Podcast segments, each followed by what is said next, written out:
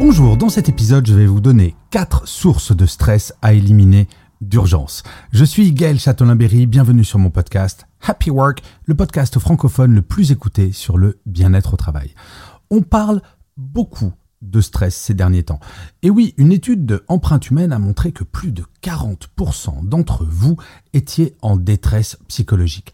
Je ne sais pas si vous mesurez la puissance de ce mot, mais tout de même, il y a urgence et il faut agir. Alors, il est possible d'attendre de la part de notre manager, de notre entreprise, de s'occuper de ces sources de stress. Certes, c'est important d'avoir une politique pour lutter contre le stress au niveau de l'entreprise.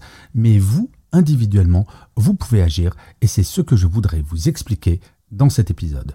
La première source de stress à supprimer de façon urgente, c'est ce sentiment atroce de ne pas avoir assez de temps pour tout faire dans une journée. C'est la première source de stress des salariés. Et oui, vous connaissez tous et toutes cette journée. Vous arrivez le matin avec plein d'énergie, avec l'envie de travailler sur des dossiers très précis, mais malheureusement, un collègue arrive, un mail arrive, et il y a des urgences qui arrivent. Et vous arrivez à la fin de la journée et vous avez le sentiment de ne rien avoir fait puisque vous n'avez pas travaillé sur les dossiers sur lesquels vous aviez prévu de travailler. C'est le principe du dernière information arrivée, première information traité Eh bien, ce sentiment de ne pas avoir le temps de tout faire dans une journée, il est possible de lutter contre en utilisant le deuxième point, le sentiment que dire non n'est pas professionnel. On a tendance à penser que dès qu'on nous demande quelque chose, il est impératif de dire oui pour montrer que l'on est volontaire, que l'on est motivé, que l'on est impliqué.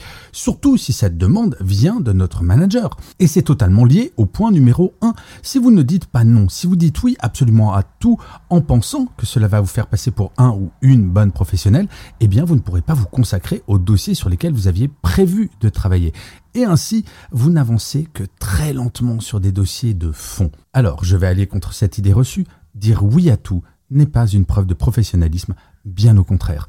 J'en parle souvent du non positif, c'est-à-dire votre patron ou votre patronne vous demande de faire quelque chose et là vous allez lui dire écoute, je ne peux pas le faire maintenant car je suis sur un dossier, mais par contre, je pourrais le faire en fin de journée ou demain matin si cela te convient. Bien entendu, parfois il y a des vraies urgences et votre boss va vous dire non, il me le faut vraiment maintenant, mais dans 99% des cas, votre patron ou votre patronne va vous dire bah oui, bien sûr, il n'y a aucun problème, ça peut attendre. Être professionnel, c'est savoir s'organiser.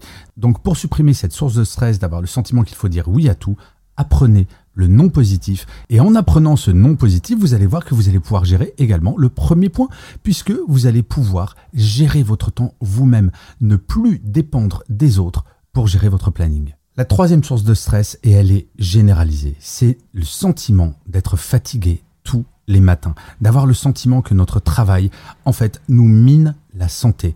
Je peux vous garantir que pendant mes conférences, je pose souvent cette question à l'audience de qui est fatigué à minima trois ou quatre fois par semaine au moment de se réveiller.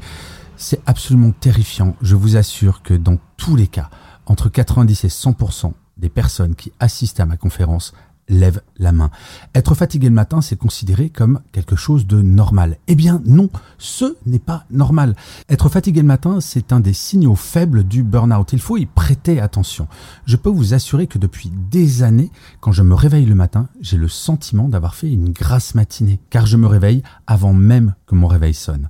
Alors non, je ne dors pas 12 heures par jour, je dors même plutôt assez peu, mais j'ai trouvé mon réveil de forme et que parfois, eh bien oui, je me fais violence alors que j'ai envie de continuer la soirée dans laquelle je suis, mais je vais me coucher parce que je sais que je ne veux pas être fatigué le lendemain matin. C'est une question de décision. Et par exemple, si vous regardez la télévision en flux, ce qu'on appelle en flux par exemple, L'amour est dans le pré le lundi matin ou Danse avec les stars ou ce genre de choses, rien ne vous empêche, au lieu d'attendre 21h, 21h15 pour regarder le début de votre émission, rien ne vous empêche de faire un replay le lendemain matin qui commence à 20h et qui vous permettra de vous coucher plus tôt sans pour autant avoir le sentiment de tout donner à votre travail. L'idée pour être reposé tous les matins, ce n'est en aucun cas de ne faire que travailler puis aller dormir, mais d'utiliser la technologie pour gratter des heures de sommeil et trouver enfin ce bonheur chaque matin de vous réveiller en pleine forme. La quatrième source de stress, c'est le sentiment de ne jamais faire assez bien. Nous sommes très exigeants envers nous-mêmes. Nous aimons bien nous flageller avec des orties fraîches en se disant j'aurais pu faire mieux. Ah, si seulement j'avais su, j'aurais fait mieux. Mais nous ne sommes pas parfaits, les amis. Nous ne sommes ni Superman ni Wonder Woman et la perfection n'est pas de ce monde. En tant que professionnel, nous allons progresser, nous allons apprendre de nos erreurs, de nos échecs. Une erreur n'est jamais grave tant qu'elle ne se répète pas. Une erreur, c'est ça qui va vous permettre d'apprendre, d'avancer, de progresser. Et donc, il ne faut pas être frustré de faire des erreurs. Bien au contraire, pour deux raisons. La première, faire des erreurs, c'est humain. La deuxième, Faire des erreurs, c'est cela qui nous fait progresser. Il faut cesser de se mettre une pression de fou pour être parfait ou parfaite, car ça nous mine le moral, ça génère du stress, et je vais même dire mieux, avoir cette volonté d'être parfait avant même de commencer une tâche, va générer un stress qui va probablement faire qu'on va faire plus d'erreurs que si nous étions détendus. Donc détendez-vous par rapport à la notion d'erreur, car je le répète, j'insiste, car c'est très très important.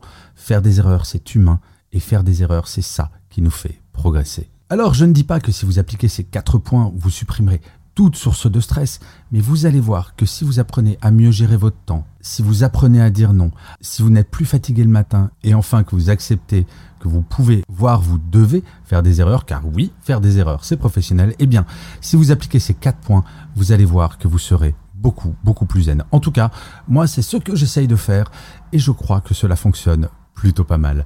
Je vous remercie mille fois d'avoir écouté cet épisode de Happy Work ou de l'avoir regardé si vous êtes sur YouTube. N'hésitez surtout pas à partager cet épisode auprès de votre communauté, d'amis ou de collègues. C'est très important pour faire connaître Happy Work et en plus de vous à moi, cela me fait toujours très plaisir. Je vous dis rendez-vous à demain et d'ici là, plus que jamais, prenez soin de vous. Salut les amis.